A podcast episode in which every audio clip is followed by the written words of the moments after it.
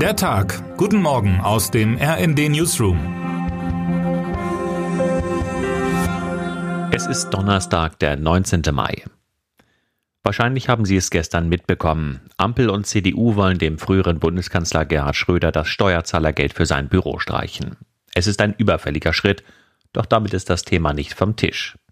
Heute wird das Europaparlament ausholen zu einem neuen Hieb Schröder soll mit Sanktionen belegt werden, möglicherweise auch durch Einfrieren seines Vermögens.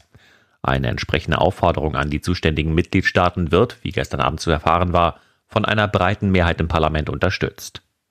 Auch von Gerd genervte Genossen aus Deutschland wollen offenbar zustimmen.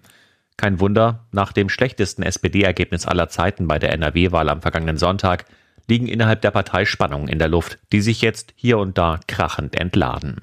Offiziell will die SPD über das Thema Schröder am liebsten gar nicht mehr reden, doch solange der Mann seine Russlandjobs behält, werden Verdrängungsversuche alles nur noch schlimmer machen. Die Sache wird jetzt gerade zu einer unendlichen Geschichte mit neuen, ungeahnten Kapiteln. Wie, um ein Beispiel zu nennen, will Deutschland sich zu dem Antrag verhalten, den das Europaparlament heute beschließen will.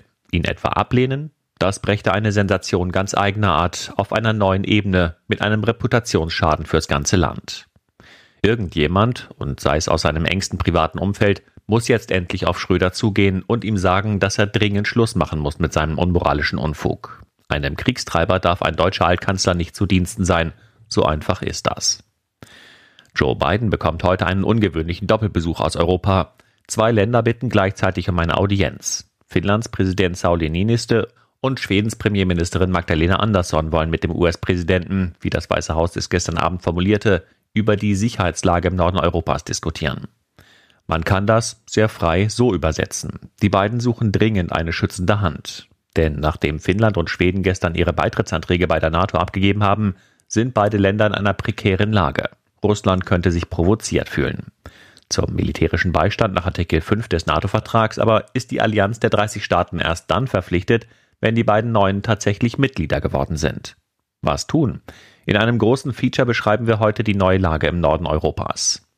Fürs Erste dürfte es helfen, dass die USA derzeit in der Ostseeflagge zeigen, wie noch nie, unter anderem mit einem Hubschrauberträger und amphibischen Landetruppen. B-52-Bomber hängen in der Luft, amerikanische Trident-U-Boote tauchen nahe Schottland auf. Dies alles addiert sich zu einer Sprache, die Wladimir Putin versteht, auch wenn nicht viele Worte gemacht werden.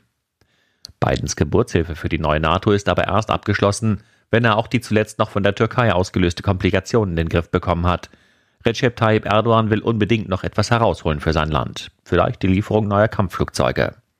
Bidens Außenminister Anthony Blinken traf in der vergangenen Nacht bereits seinen türkischen Amtskollegen, um auszuloten, was noch alles verlangt wird. Erdogans Basarmentalität ist seit langem bekannt.